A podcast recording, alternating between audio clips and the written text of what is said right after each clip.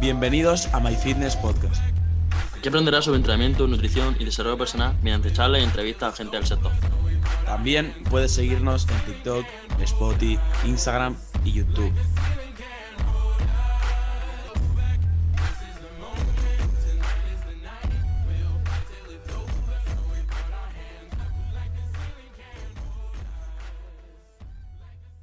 Wait, wait, wait. Perfecto. ¿Ok? Estamos, estamos, aquí grabando. ¿no? Estamos, in. Vale.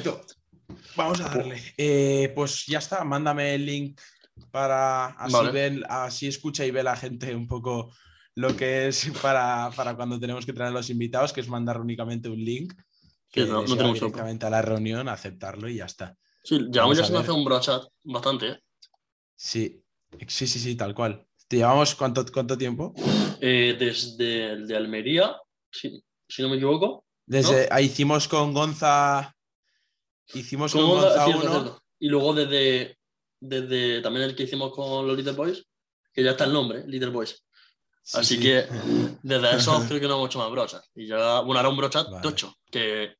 Porque al Sí, fin y sí, al cabo, bien, eh. bueno, claro, ya realmente quien está en la entrevista lo va a ver. Pero estamos con, vamos a hacer un brochat eh, con Alay, que en su El momento le entrevistamos. Sí, el Exacto. señor Alay. En su momento lo entrevistamos y ahora, uff, un brochat. Así que a darle Exacto. añita. Se escucha, se escucha. Vale, nada. Bien, bien, bien. Se escuchaba como un ruido de fondo, no sé si la gente lo ha escuchado, Alberto seguramente. Ahora ya No, yo no. ¿no? Ya nada, nada. ¿No? Vale. Yes. Pues nada, le va, va a ver qué tal. Eh, ya os digo, un poco antes la dinámica de este tipo de, de episodios, seguramente los que llevéis escuchándonos desde hace tiempo lo sabéis. Es básicamente una charla tranquilamente con, con Alae, a ver cómo lo lleva él, un poco su día a día, para que vosotros también sepáis y un poco ahora Alae, aquellos que le seguís y tenéis interés en saber cómo le va su día a día, pues en conocerlo un poco más. Y a partir de ahí, eh, cuando veamos que esa charla va terminando o, o no va a ningún lado, por así decirlo, eh, abrimos otra mediante, una, mediante un preguntas y respuestas que, vamos a- que tenemos ya preparado y que agradezco de aquí antemano a todas aquellas personas que han participado porque ahí me han hecho la verdad es que bastantes preguntas. Eh, Alberto puso la cajita de preguntas y respuestas Sí. más tarde y bueno, pero da igual. A mí Sí, al menos bueno, yo creo que ya, ya le he dicho a Alberto fuera cámaras que yo creo que con las que, con las que yo tengo vamos a tirar. Pero Y, y está muy guays, ¿eh? Ya os digo que agradezco porque están, están muy bien las preguntas que nos habéis Sí, sí, sí. A mí algunas también bastante guapas y de hecho luego las diremos. Creo que se está metiendo la ya, ¿eh? Si no hay ningún problema. Pues está, está ya la E, conectando el audio. El audio Mm. está conectado y le falta la camarita. Ahí está. ¡Vamos! ¡Vamos! ¡Qué grande! ¿Qué tal, ¿Cómo estás? Muy bien, de maravilla. ¿Cómo estás tú? Os voy a decir una, una cosita antes de empezar. Eh, si- a lo mejor me da problema porque hoy el internet, tío, no me está funcionando. Entonces Vale. me va como un poco ralentizado. Si vemos que va un poquito mal, pues me meto directamente desde el móvil. Me, Vale, me he metido no- esta no. vez desde el ordenador para que no Sí, pase sí, así sí. como en el, Vale, en el primer podcast. vale, sin problema, perfecto. Nada, no te preocupes que estamos acostumbrados ya, ya a esto porque día tenía problemas de estos y nada. Ya si te pasa algo te conectas con el móvil y ya está. Que, que nada. Listo, que- tío. que- ¿Qué tal, tío? ¿Cómo, ¿Cómo va todo? Muy bien, macho. Muy, muy bien. Muy, muy feliz. Vengo hoy de, de entrenar un poquito. Y, y nada, venía, no he dicho nada, tío, por mis redes sociales, pero vengo con una pequeña tendinitis en el pectoral y llevaba dos semanas sin hacer, ¿Mm? sin hacer banca. Porque no sé si ha- habéis probado alguna vez, tío, y es la segunda vez que me pasa que me he puesto a estirar el pectoral el día anterior a hacer banca Mm. en frío de manera agresiva. Y te ha reventado. Y, y, tío, y, la- y las dos veces que lo he hecho en mi vida, dos veces que me ha dado una tendinitis justamente aquí en esta parte del pectoral. Uf, y encima venía en el mejor momento de mi vida de, con, con la banca, tío, la banca. haciendo unas marcas buenísimas. Sí, sí, sí. Pero bueno, eh, he estado dos semanitas y hoy, tío, muy feliz porque he podido volver a hacerla. O sea, me da una sensación, una molestia increíble. Ya, yo ya, que- ya te he visto que estás con la banca, tío, el método Bilbo. Sí, Brutal, tío. ¿eh? Sí, Eso te quería preguntar yo, tío, porque cuando empezaste a hacerlo dije, quizás lo hace por unas semanas y demás para ver cómo, cómo, cómo lo, cómo responde, pero tío, lleva bastante tiempo dándole y de dónde nace lo del método Bilbo. En plan, recuerdo que hiciste un vídeo con Bilbo, si no Sí. me equivoco, Sí. y no- tú nunca habías probado el método Bilbo antes, ¿cierto? No? No, tío. Y de hecho, a día de hoy me arrepiento de no haber empezado antes porque yo siempre he seguido a Jesús. Para mí siempre ha Sí, sido claro. un referente, tío. Y, siempre lo veía y le decía, tío, este tío está loco. O sea, hace 40 repeticiones con 100 kilos.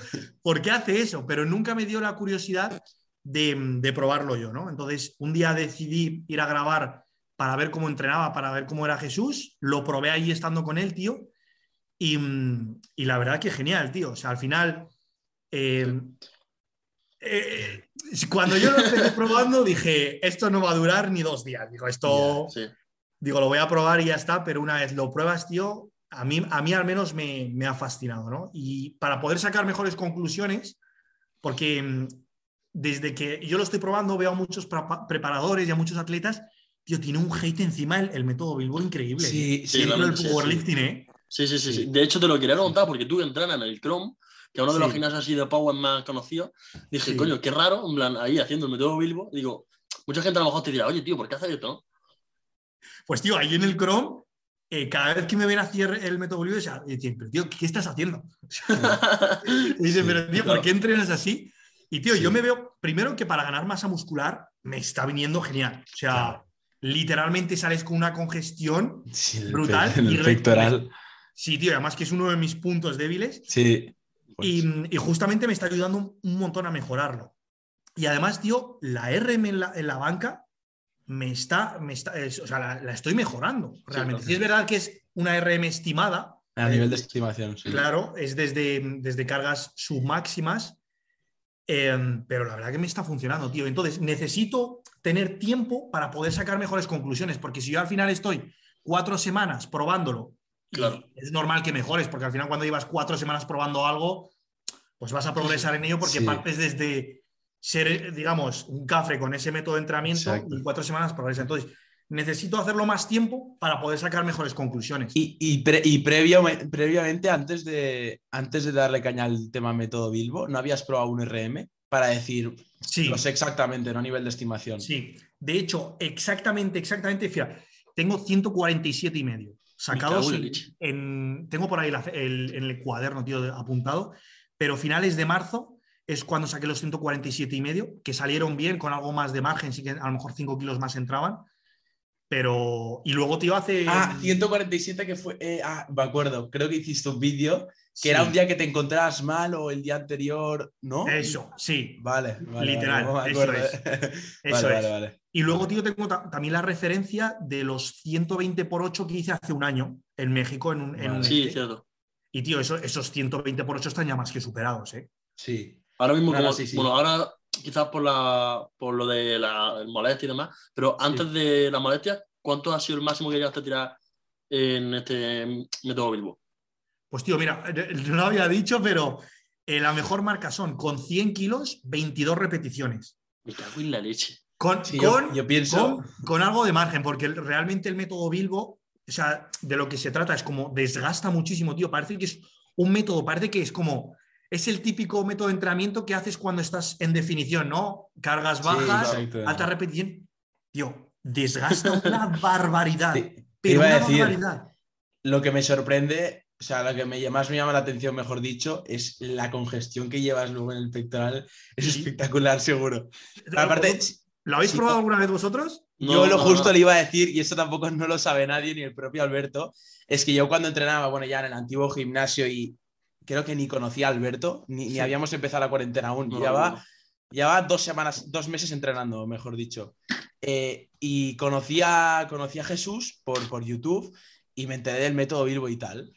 Y dije, guay, yo esto lo voy a probar. Pero nada, duré dos semanas. O sea, yo lo que me acuerdo es de tener una congestión brutal. Y no sé Pero por qué, brutal. no recuerdo, ahora, no recuerdo ahora por qué no continué ni fui regular sí. con, con, el método, pero no sé, yo recuerdo haberlo dejado. Pero, pero no sé, pero yo me acuerdo que no sé, mm, ya cuando pasen las 15 repes. Sí, de hecho, tío, o sea, yo el debate que tengo por ahí con los de Chrome siempre es que, eh, a ver, yo, para, es pronto porque yo llevo eh, un poquito más de 100 días probando el método, pero siempre el debate que tenemos allí, que tengo yo con los atletas es, ¿por qué aquí en, en España tenemos, eh, ves a los atletas de powerlifting y digamos, ves que en los campeonatos, en los europeos y los mundiales, eh, el peso muerto y la sentadilla van a la par, es decir, no hay sí. tanta diferencia. Pero ¿qué está pasando en la banca? ¿Por qué, ¿Por qué, los atletas aquí españoles, por qué las personas que practican aquí el powerlifting, no hay nadie que... O sea, nos parece 150 una locura. Claro, Cuando, realmente, vas, cuando vas al norte de, de Europa o al este de Europa, ves que tiran- 150 lo- te lo tienen chavales de 17 años, tío. Buah, ya ves. Entonces, realmente- claro, entonces, claro, yo eh, lo que estoy viendo es que realmente, a mí, por ejemplo, eh, los errores que cometí durante muchos años con la banca es, eh, tío, poco recorrido. Es decir, yo tengo muchísimo arco y eso de cara, por ejemplo, si tú ya de por sí entrenas con un método de 3-5 repeticiones, el tiempo que estás bajo tensión, si a eso encima le acortas el recorrido, que son 12-15 segundos, realmente eso no es interesante para, por ejemplo, para la hipertrofia. Quizás la banca eh, no sea un ejercicio como el peso muerto o la sentadilla y haya que tenerlo en cuenta, por ejemplo, si quieres ganar masa muscular para más de 12 o 15 repeticiones. sí, sí, sí. Entonces, Ahí, Alberto, yo creo que Sí. sí. A ver, yo es que realmente eh, entiendo muchas veces que, por ejemplo, cuando te vi haciendo el método Bilbo en el Chrome, yo dije, Buah, aquí la gente a lo mejor se le echa a la cabeza y le dice. en plan-". Porque realmente lo que tú dices, tiene mucho hate. A mí realmente no es el método que me gusta pa- para la fuerza, sí. pero realmente yo lo pienso y digo, hay demasiado hate injustificado porque al fin y al cabo, por ejemplo, luego las corrientes rusas, por ejemplo, son muy específicas. Y aquí en España muchas veces pasamos por fases, bloques muy inespecíficos y la gente no critica las metodologías rusas Exacto. ni dice, a ver, si es verdad que hay gente que se pone a decir qué tal, pero bueno, son Mm. distintas metodologías. Si a una persona le funciona, o al igual que hay gente que ahora últimamente hay mucho revuelo con distintas metodologías, hay gente que le funciona a una, gente que le funciona a otra. Si tú, ¿Sabes por qué ejemplo- pasa, Alberto? Que aquí en España, o sea, yo a la pequeña conclusión que estoy llegando eh, es que el problema es que se llama Bilbo, el, el método. Claro, realmente si ese se llamase a ese es el problema. Si el, si el método se llamase método de alta especificidad o algo así, Sí, eso Ya. es. Yo creo que estaría practicándolo muchísima más gente. Pero como es el nombre asociado a una persona, es Claro. como, como, como que este tío ha inventado este método. De hecho, el argumento que me utilizan muchísimas personas es: no, no, el método Bilbo no lo ha inventado Bilbo. El método Bilbo viene de no sé qué de la escuela rusa, que si viene de, de que lo practicaban los bomberos, de no sé qué. Y entonces yo veo como que si tuviese otro método, se miraría con otros ojos. O sea, si tuviese otro Ya, nombre, el se nombre, con otros ojos. exacto. Sí, yo creo que al final es lo que comenta Alberto. Eh, tú puedes criticar o no criticar, sino no compartir una opinión o en este caso una metodología, mientras se justifique y tenga pues detrás un porqué, el por qué la argumentas, la manera en que tú argumentas, el por qué no te gusta, por ahí ningún problema y que haya respeto dentro de lo que cabe. Pero es lo que veo. O sea, yo, por ejemplo, eh, le hicieron esta pregunta, si no recuerdo mal, Alberto lo sabrá seguro porque es un más friki incluso que yo en ese sentido, eh, de Rubén y de Víctor en Sí, un sí, sí. directo que hicieron en RV, en su canal, y le preguntaron por el método Bilbo y por qué no lo emplean ellos y por qué a lo mejor no lo ven la mejor opción.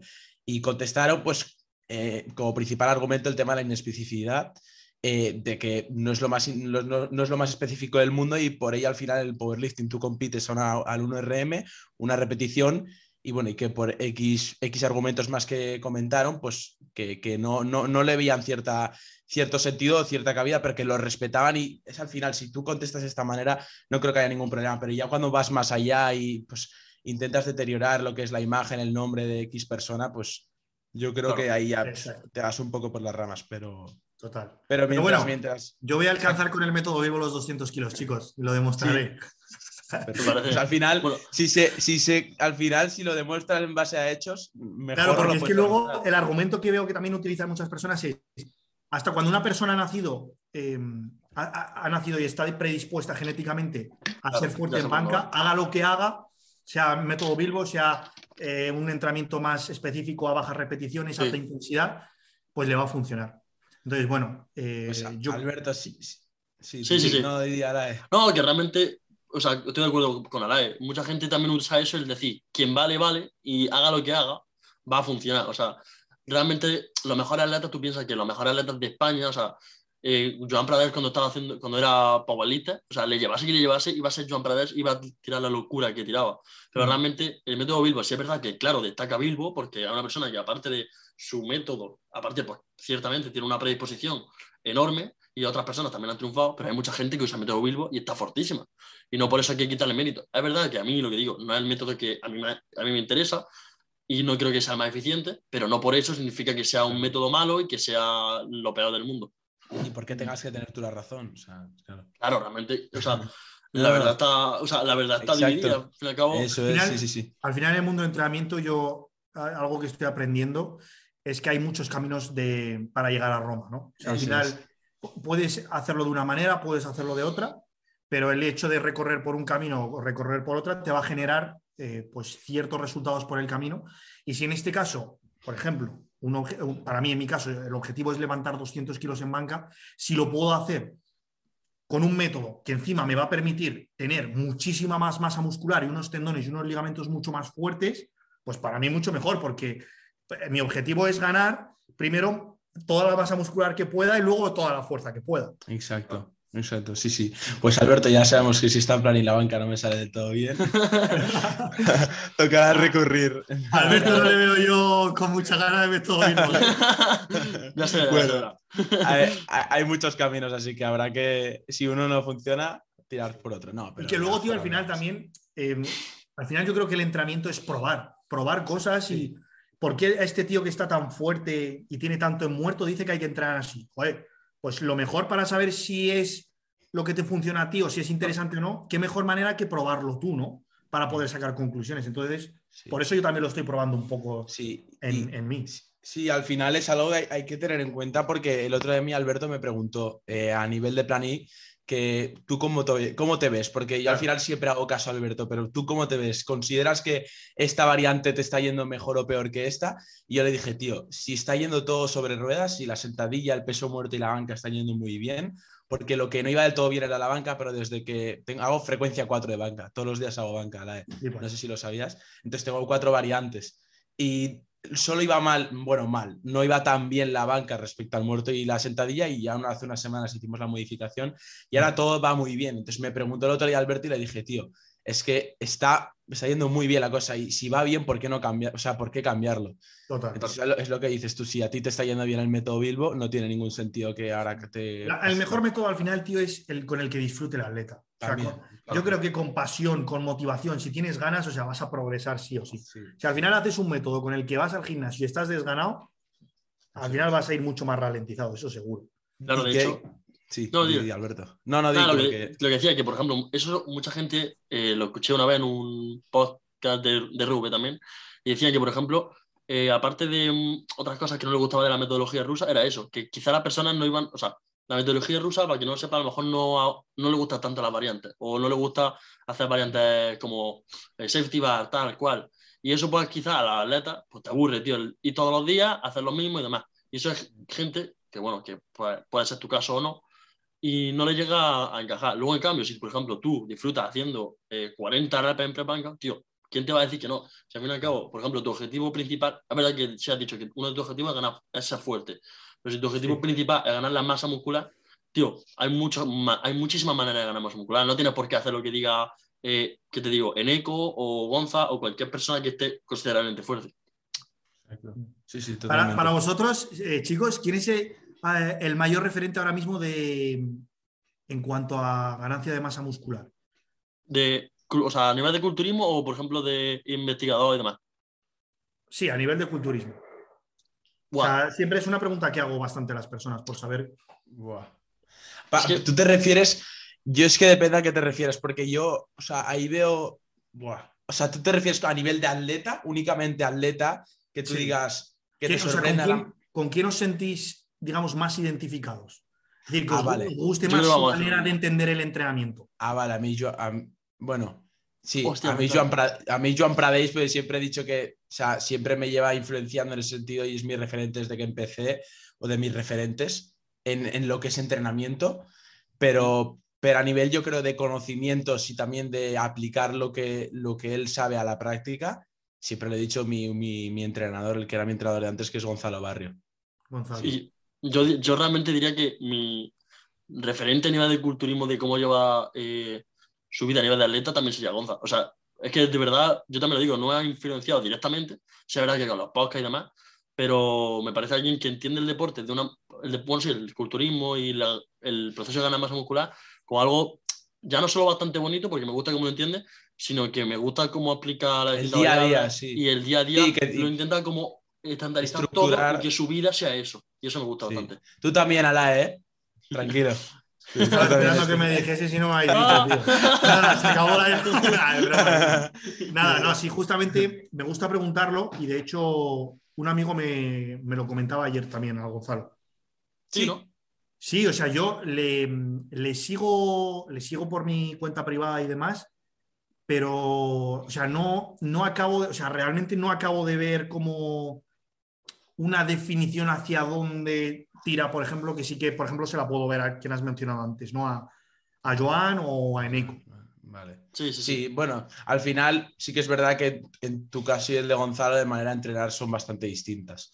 Claro, o sea, que al final, a lo mejor, si, si, al final no eres una persona que lo lleva siguiendo desde hace un tiempo y, y, no le conoces del todo, por así decirlo, es normal. En mi escuela Jordan Peters, me han dicho. Eso es, eso es. Jordan Peters, por ejemplo, que yo me acuerdo que te lo preguntaba en un preguntas y respuestas hace mucho.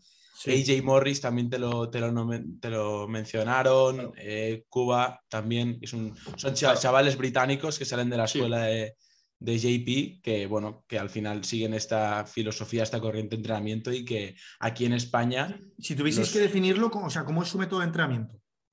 A ver, se suele catalogar como alta intensidad bajo volumen de entrenamiento. Es, al final, cada serie exprimirla al máximo mediante una ejecución impoluta o prácticamente perfecta y llevarlo a lo que sería la máxima expresión de la intensidad, que llámalo fallo, llámalo RIR cero.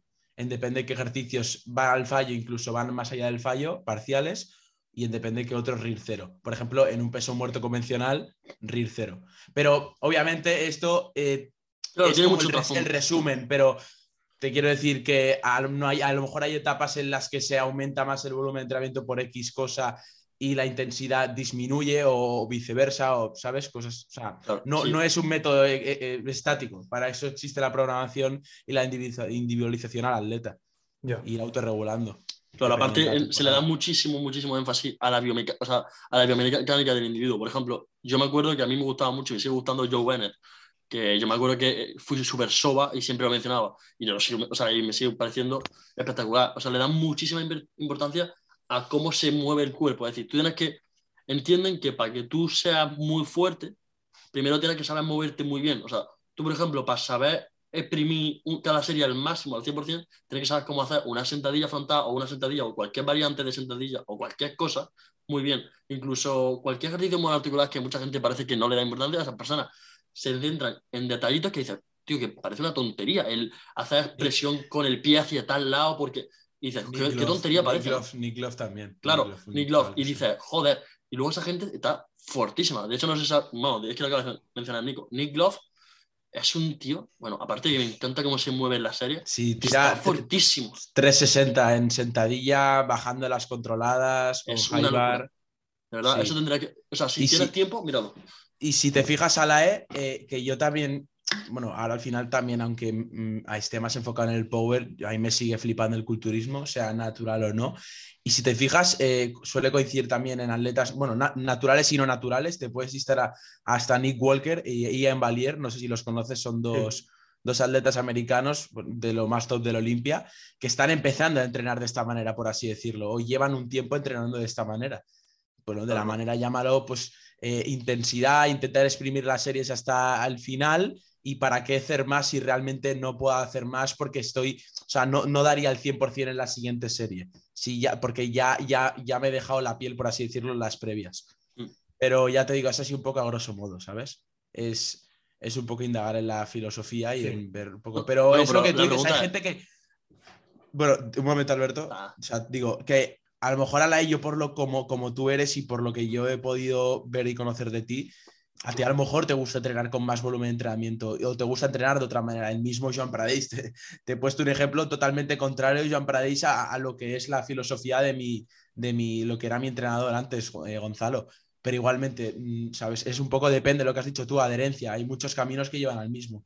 Hay muchos caminos que llevan a Roma. Entonces, es, es, un poco lo que has dicho tú antes también. Este año vengo probando yo el, el, el, digamos, un método de entrenamiento que es alto volumen, pero a saco Sí, sí, sí.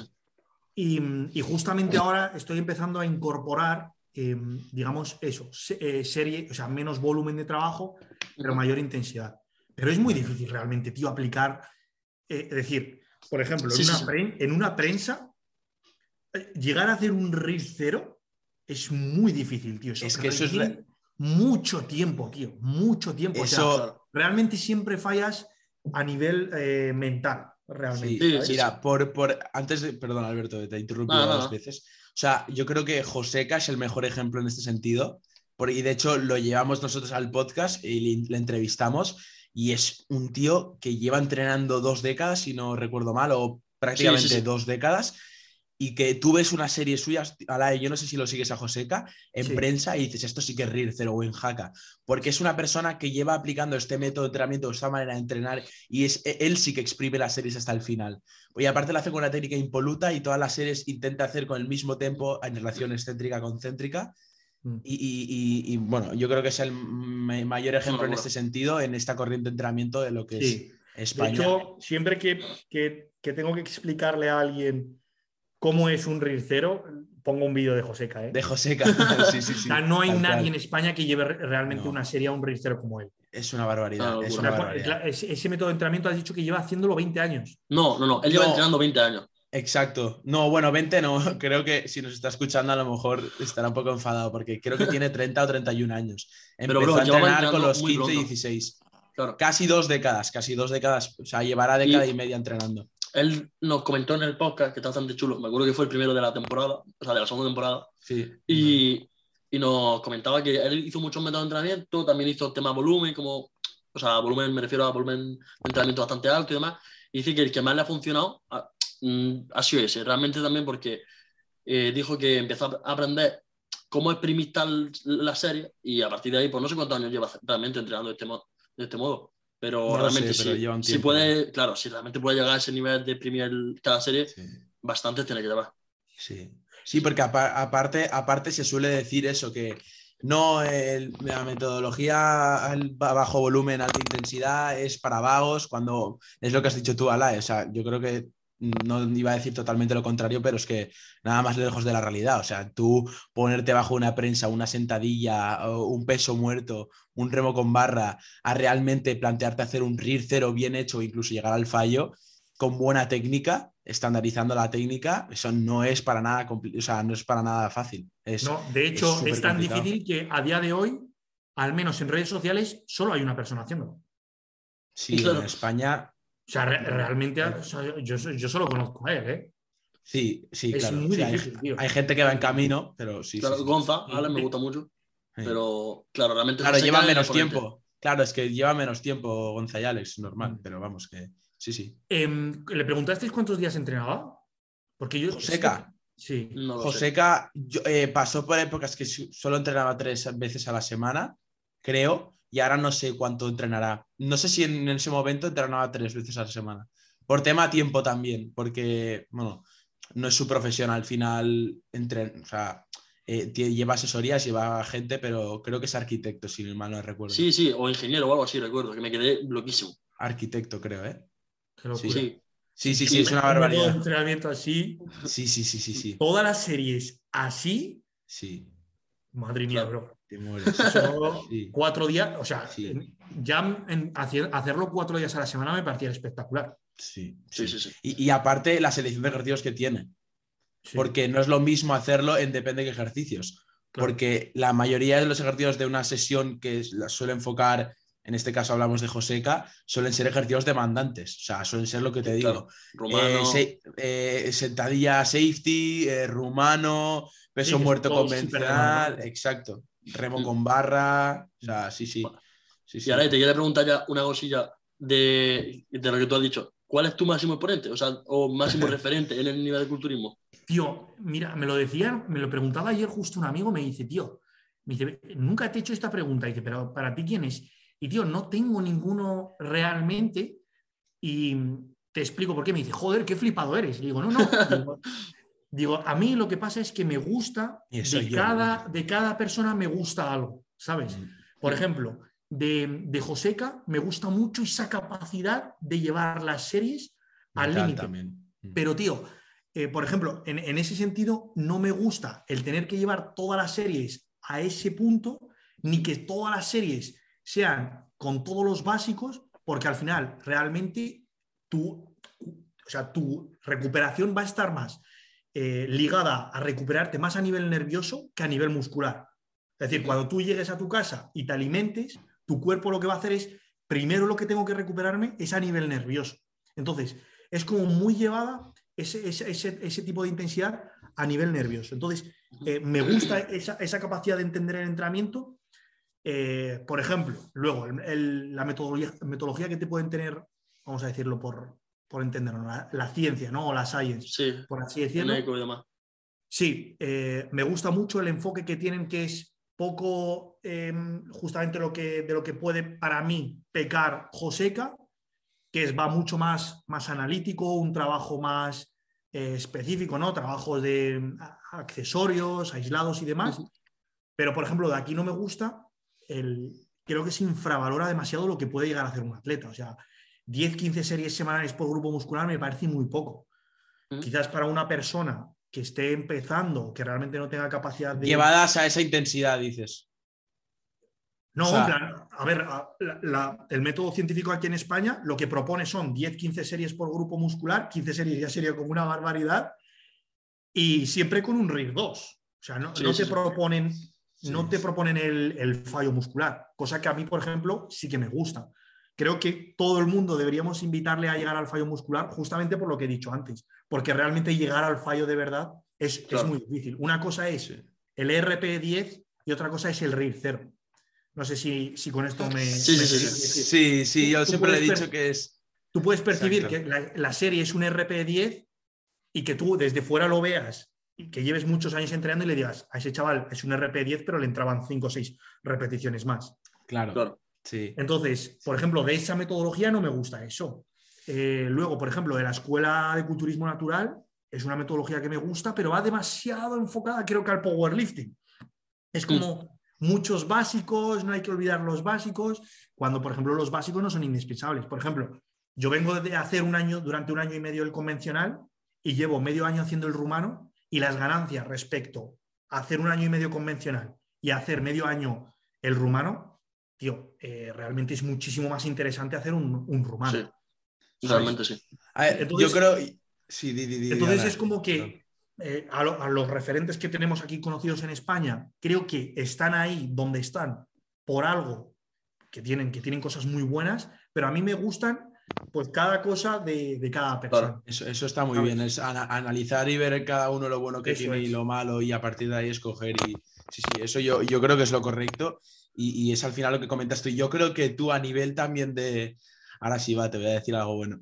Venga. Eh, no, es broma. Eh, que, eh, o sea, yo creo que es como que es, muy bueno en ese sentido que tú como atleta o como persona referente que muy reconocida dentro del panorama de entrenamiento español, bueno, habla hispana, pues das, das, a conocer, das a, a, ver al público que no te casas con ninguna y que pruebas, porque hay muchas personas, de hecho prácticamente es que hay muy pocas que yo vea que digan, vale, pues voy a probar esto. No, porque ya tienen inculcada o, predeterminada un cierto estilo de entrenamiento y como que con eso voy y con, y con eso muero. Pero que no está mal, ¿eh? No, quiero decir que esté mal, pero que también está bien que, que haya como más, no mente abierta, porque no, no quiero llegar a ese extremo, sino pues bueno, al final abrirte y decir, eh, joder, pues voy a estar una temporada probando otra cosa y ver si me funciona mejor que lo que he probado previamente anteriormente o para sacar conclusiones, tío. O sea, realmente, para darte cuenta de que, vale, o sea, realmente no, no quiero volver a hacer ese método, porque no me gusta, porque tengo conclusiones. Y si voy a no recomendarlo a mis clientes, a la gente a la que yo entreno o en mis redes sociales, que al menos yo tenga un fundamento detrás. Claro. Y no rechazarlo por, por rechazarlo. Es decir, yo ahora mismo te puedo decir que, que, si a la hora de ganar masa muscular me tengo que quedar con un peso muerto, me quedo con el rumano pero porque he hecho, he, probado el sumo y he probado el convencional un, tiempo como para decirte que con el que me quedo es el rumano. Mm, y para decirte que el que realmente mejor me ha funcionado es ese, por esto, por esto, por esto y porque yo lo he probado. Claro. Y no por decirte ni repetírtelo como un papagayo porque lo están diciendo por ahí. No, es que el mejor es el, rumano para ganar masa muscular, pero lo has probado porque a lo mejor para ti no es el más interesante. Sí, sí, sí. Es que eso, tío, en el Power pasa lo mismo. Y hay mucha gente, o sea, bueno, realmente si está un poco metido en el mundo del Power o, algo, o conoce algo, están principalmente los equipos de RV, PRMO y demás. Son como metodologías que dentro de que cabe, son parecidas, pero son bastante diferentes. O sea, no sé si me llevo a explicar. No es como a lo mejor en la metodología rusa que puede ser totalmente opuesta a la corriente que hay en España. Pero hay mucha gente que, se, que lo que dicen es que se casa con el método RV o se casa con la estrategia emergente o lo que sea. Y digo, coño, tío, pero aprende también. Yo, por ejemplo, ahora mismo me lleva, eh, bueno, Raúl, Raúl Palma, que fuiste tú a su, a su gimnasio. Eh, me lleva él, que, que, es de RV. Y yo estoy súper contento. Pero igualmente lo que digo, en algún momento, si a mí, me, yo, por ejemplo, considero que pasar por entrenador tienes que aprender lo que tú dices, de distintas metodologías. Y ya no solo aprender a nivel teórico, sino también probarlas el decir, coño, ¿cómo funciona esto? ¿Funciona tal y cual? Y luego ya, eh, lo que estás comentando tú, tener tus propias conclusiones y evaluarlo. Y digo, tío, si en algún momento, si a mí, si yo por lo que sea, dejo de ser atleta de Raúl, que yo estoy súper contento con él, sería principalmente por eso, porque quiero aprender de otras metodologías y quiero ver qué es lo, eh, lo que a mí realmente me da ese plus y lo que realmente maximizarte a nivel de atleta, el rendimiento, claro. Claro, eso es, tío. Y más, si te quieres dedicar, tío, también a como preparador, pues escuchar a grandes preparadores, o, que ni siquiera tiene que ser porque tienen que ser grandes preparadores, pero grandes atletas que hayan conseguido grandes resultados, algo, algo sabrá esa gente, ¿no? O sea, es decir, si un tío está súper fuerte y es capaz de levantar los kilos que tú quieres levantar, algo sabrá ese tío para haber hecho eso. Y no solo en el mundo de, entrenamiento de fuerza. A mí, por ejemplo, me gusta verme a lo mejor documental, bueno, el documental o la serie de Carolina Marín. No sé si alguno lo habéis visto. Sí. Pues a mí me encantó. Está, Nico, míratelo, es la hostia. Yo me acuerdo que es que dije, hostia, qué guay. Y el hecho de decir, mira, puedo aprender cosas de otra mm. persona que una disciplina eh, totalmente opuesta a lo que hago yo. Y digo, de coño. De hecho, tío, mira, eh, una de las cosas que a mí eh, me vienen preguntando mucho es, ¿por qué haces, por ejemplo, yo vengo entrenando la espalda en frecuencia 4, tío? La gente me dice, pero ¿cómo has podido llegar hasta esa conclusión y cómo eres capaz de aguantar tanto volumen de, trabajo y, y, tanta intensidad. Y es simplemente porque yo tengo, por ejemplo, amigos dentro de la caristenia, tío, que están colgados todo el día en la barra y están todo el día haciendo dominadas. O sea, esa capacidad de ver lo que la espalda y los bíceps pueden aguantar fue analizando otro deporte, tío, que no, que no es lo mío. Entonces yo pensé, a lo mejor realmente la calistenia o los calisténicos son capaces de ir cinco o seis días a la, a la barra y aguantar esa tralla sin ningún problema, porque quizás el grupo muscular, eh, los grupos musculares de la espalda sean capaces de tolerar tanto trabajo y tanta frecuencia. Y así es como empecé a probarlo, tío. Y es analizando, es justamente lo que tú dices, tío. Y, sí, totalmente. Y, yo ahora ya cambiando más de tema, antes de empezar a contestar alguna de las preguntas que nos han dejado, a la esa sudadera. Eh, ya. dime, que te la has pedido. no, está, está agotada. La del grip. Sí, sí, te lo, te lo pasé. Sí, pero pensé que eran las oversize nada más. No, la oversize y con grip, porque, bueno, pongo en contexto porque le, como estuvimos hablando yo y Alae, porque ahora para el dinero que me han dado para Navidades, pues quería invertir un poco en, comprar, o sea, a nivel de ropa de, de Jim Sailor. Y le Alae, oye, ¿cuál es me pillo? Y me dijo, me comentó porque eh, por Insta y tal, me has visto con las oversize y tal, me dice, píllate oversize y de suadera, porque también te dije que me quería pillar suadera, está con grip que me va a venir bien para la barra baja o para la sentadilla. Eh, y, fui a mirar a la web y te dije, tío, agotadas todas. Claro. O sea, lo miré hace cinco días, a lo mejor ahora no sé si habéis hecho Es que ahora en, en Jim Sailor, nos, como nos han empezado a seguir un montón de powers por RV, Alba, los llevan ellos. entonces todo eso vuela, tío. De hecho, por ejemplo, un amigo mío, eh, Alejandro, no sé si lo conocéis, que sí, sí, sí, constancia, la constancia. Sacó unas camisetas hace poco y sacó como unas pequeñas grandes creyendo que le iban a pillar las pequeñas y se ha comido todas las M y todas las L y ahora está que lo único que pide, tío, son las tallas eh, súper gigantes, tío. Claro. sí, sí. Sí, sí. Pues a ver, a ver, de la que pueda, ¿eh, De la que pueda, tío, a ver si estoy más atento y me, la, y me, pillo, porque lo tengo pendiente. Entonces, vamos a, ahora sí vamos a pasar a contestar alguna de las preguntas que nos han dejado. Eh, Alberto, si te parece. No, si ya empiezo yo. Tenemos tiempo. Bueno, contestamos las nuestras y vemos que nos quedamos con tiempo las tuyas y si no, pues ya está, porque ahí me han preguntado bastantes y muchas van obviamente dirigidas a ti a la E y son, son, me les he leído antes y son bastante interesantes, creo que os van a molar. Vale, la primera nos la pregunta Dani, eh, nos dice, ¿qué nos hubiese gustado saber al empezar a entrenar? O sea, ¿qué os hubiese gustado saber al empezar a entrenar y qué, hubiésemos, qué hubieseis cambiado? Empieza Algo que nos... ¡Oh, Dios! Eh, Venga. eh, realmente yo creo que lo primero que me hubiese gustado sería quizás el entender que hay gente que tiene que, sabe más que tú y que acuda a ellos. O sea, realmente yo creo que si hubiese empezado con alguien desde el principio, eh, hubiese progresado, no solo progresado mucho más, sino que hubiese aprendido mucho más. De hecho, hice eso en el Power. A la, mínima que- a la primera que dije, voy a empezar en el Power, ¿qué hice? Coger y a, a un entrenador. Ya no solo porque mucha gente puede decir, no, pero puedes aprender tú por tu cuenta. Sí, sí, pero puedes hacer eso a la vez que tener un entrenador.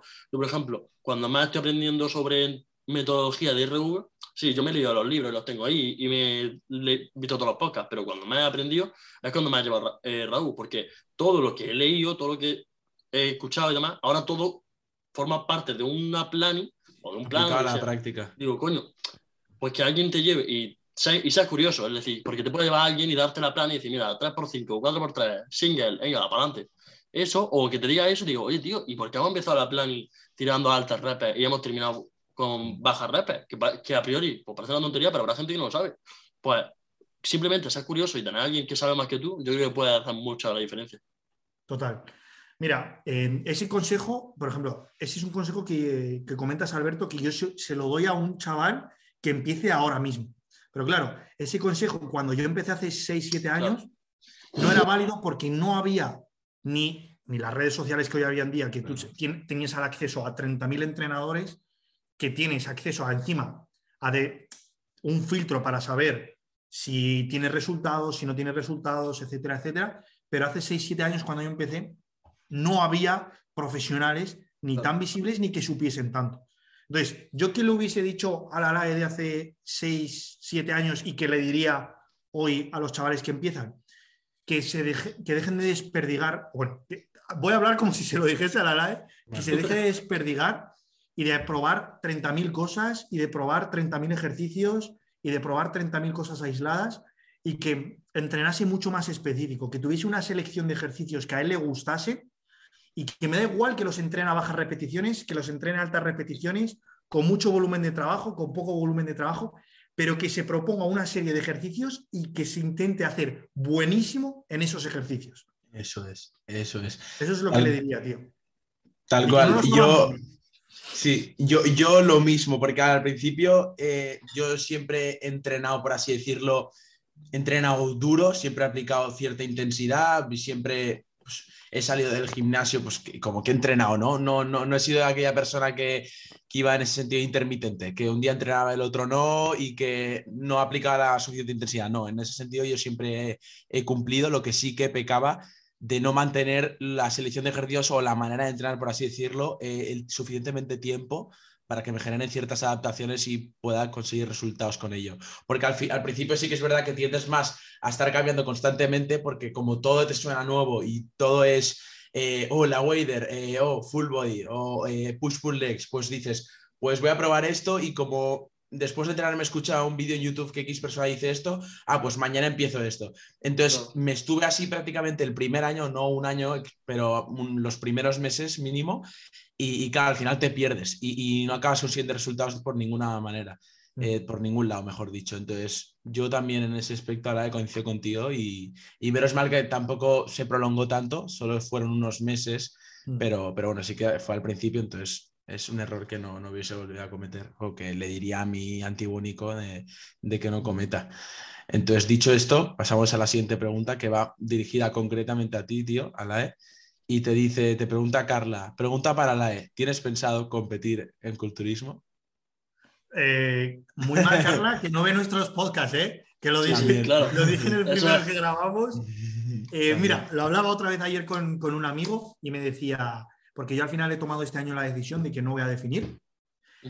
Y, y, tío, pues te voy a repetirle a Carla lo que le dije ayer a mi amigo. Y es el proceso de la competición, es decir, el, el entrenar, el ir a muerte eh, con el entrenamiento, el cómo te lo tomas el entrenamiento, em, la alimentación, ¿no? el descanso, el, toda esa preparación, el ganar masa muscular, el ver esos resultados eh, cada semana, cada mes, cuando estás en una fase de definición, pues el verte cada día nueva, nuevos cortes, Mm. eh, nuevas zonas que nunca te habías visto, pues ese proceso a mí me encanta, tío.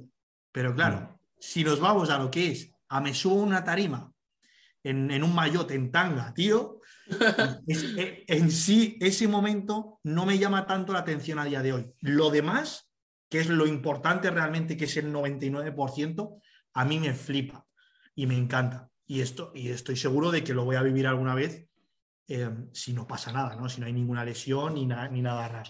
Entonces, ¿competir en culturismo? Pues bueno, pues puede que si me anime con ese 99% que sí que me gusta, pues subirte a, un- a una tarima. Porque el hecho de competir, el vamos a competir, vamos a retarnos, vamos a ver quién es mejor o quién hace algo en un momento en concreto, sí que me gusta. Que sea ahora medirme, como digo, en calzoncillos con otros tíos, pues eso no me llama tanto la atención, pero bueno, habrá que verlo dentro de un tiempo. Ahora mismo eh, soy un fanático del culturismo, siempre lo he sido. De hecho, yo cuando empecé, tío, los vídeos con los que me motivaba con Arnold y con Ronnie, con 16, 17 años, y, y siempre me ha gustado. Ahora, Mm. habrá que ver. Sí, de ahí a- tiempo. Y lo primero son, son los kilos que quiero mover y todo el proceso de Sí. ganar masa muscular primero. Y ya habrá Sí, tiempo para subirse a una tarima. Y, y te hago una pregunta yo espontánea. ¿Antes sería en culturismo que en Power? Sí, tío. Sí, mira, Sí, me da mucha vale. rabia lo del power, tío, porque a mí me flipa y siempre me ha flipado de decir, yo cuando empecé hace cinco años en, en- en YouTube, los vídeos que siempre hacía era eh, levantando pesado, entrenando pesado, Sí. pero, tío, la sentadilla es un, es un movimiento que me, que me da un montón de problemas, tío, porque vengo eh, arrastrando durante este año una tendinitis en el psoas que no me deja en paz, macho. Y, mm, y es por esa flexión, siempre que me pongo a hacer esa flexión de cadera en la sentadilla, yo es que tengo la posición de mi cadera, es esa posición que está rotada hacia afuera, que es ese culo de pollo, Sí, y eso lo que hace es que tu psoas esté mucho más estirado. sí. Entonces, toda mi cadera posterior es fortísima. Todos eh, los isquios, el glúteo, las lumbares, la espalda, por la posición de mi cadera. Eso hace que mi cadena anterior sea una lucha constante de cadena posterior, cadena anterior, y que gana siempre la cadena posterior porque es mucho más fuerte. Entonces, el psoas siempre está estirado. Cuando me pongo a hacer sentadillas, lo empeoro muchísimo, tío. Se me inflama y me da tendinitis, pero a tal punto de que no puedo ni agachar ni ponerme las zapatillas. ¿eh? Buah, qué locura, ¿eh? Entonces, es, un, es una. Estoy intentando solucionarlo y por eso no hago sentadillas, tío. Y tengo que, por ejemplo, he empezado el otro día con la Safety, eh, pero tiene que ser con talón elevado, Claro. tengo que preparar muy bien el psoas. Vengo de hacer prensa hace dos días y ya tengo el psoas súper cargado, tío. Entonces, en ese sentido me da mucha, mucha rabia. Pero bueno, eh, me llama mucho la atención la- el powerlifting en, en- en la banca y en el, y en el pull, pull push, ¿no? Se llama. que Sí, es- Sí, es lo, es lo que yo te iba a decir, que puedes competir igualmente. Sí, entonces no lo descarto, tío, porque voy a necesitar eh, alguna motivación para este año. Ojo, Ojito, ¿eh? ojito. Ojito. Eh, Lo dejamos ahí. Eh, pre- han preguntado varios, de hecho, ahora estoy mirando, creo que tres personas han preguntado, que es algo bastante interesante, que yo también te contesté a una historia, que lo dijiste que puede ser que en un futuro lo comentarías, con, te extenderías más sobre el tema, y es cómo te recuperas de todo el volumen de trabajo que realizas. Es, es- es- hay muchos factores que se Mira, tienen tío. en cuenta, pero Este lo voy a decir aquí, pero porque no, lo- no- no lo había Me da miedo muchas veces decirlo en redes sociales, pero tío, es muy jodido, ¿eh? Es decir, cuando tú te tomas, cuando te tomas el entrenamiento, por eso te decía antes lo de Joseca, cuando tú te tomas el entrenamiento a otro nivel, tío, realmente vives jodidamente cansado. sí, sí, sí, sí. O sea, Me realmente. está- a mí me está, me está pasando desde que empecé ¿Sabes? la también. porque he estado fuera de YouTube, porque es que no me daba la vida para grabar. Es que yo no tenía ganas. Sí, sí, pasa. Que es que literalmente llega X hora y es que te dicen de hacer algo y déjame dormir. Es literal, o sea, es que o sea, necesitas tu cuerpo, como te metes tal paliza en el entreno, tu cuerpo lo único que quiere el resto de las horas es hacer lo máximo por recuperarte. Y entonces es comer, y el, el efecto de comer lo que te genera es que te sube la insulina, te genera más sueño. Entonces, ¿cómo me recupero? Utilizo un montón de estrategias, tío, para poder recuperarme. Primero, el descanso. O sea, para mí, o sea, yo te aseguro que en, en un año y medio, dos años que llevo de volumen, no ha habido ningún día que haya dormido menos de nueve horas. Hostias. Ni un día, Alberto. Qué Qué locura, O sea, ¿eh? Qué buena, qué buena, ¿eh? El descanso para mí es, va importantísimo. Y si tengo cualquier plan por la mañana que tengo que cancelar, sé que necesito dormir porque sé que el entrenamiento, perdón, entonces lo cancelo para poder descansar. Hostia, qué grande. Literal, ¿eh? Y si, por ejemplo, un día he dormido ocho horas, que me ha pasado un montón de veces, ocho horas y media, pero no, he- no, no he descansado. Entonces, automáticamente busco un rato por la tarde para poder Siestecilla. descansar. Literal. Sí. Entonces, lo más importante, el descanso. Porque yo sé, el otro día se lo explicaba a una clienta, y es que al final cuando estás cansado, tu cuerpo para que se pueda recuperar lo antes posible, necesitas más horas descansadas. Simplemente. Eso es, si lo entiendes así, realmente entonces, eh, pues al final actúas ¿no? dándole la importancia al descanso. Después, em, utilizo un montón las tomas de sol, tío. Pa- parece, quizás no es algo tan Ya te- directo, ya, porque tú te vas a dormir, te levantas y estás descansado. Entonces lo notas, es un, es un efecto directo. El sol, cuando tú lo vas a tomar, quizás no es un efecto directo, pero es muy indirecto y ayuda muchísimo a, a- a la recuperación. Los estiramientos y las descargas con, con pelota y foam, todos los días, tío. Todos Sí. los días movilizo, estiro y descargo con pelota y foam. la, por la mañana, No, por la tarde, justamente antes de, de cenar. antes de cenar. Sí, Vale. todos los días. Y, de- y los días de entrenamiento que lo haces, está bien. O sea, porque claro, entrenas por la También, mañana. tío. Eso es. Yo, mi Pero- hora de entrenamiento es a las 12 del mediodía. Un inciso, solo por, o sea, por preguntar, Sí. que haces una comida y vas a entrenar, ¿no?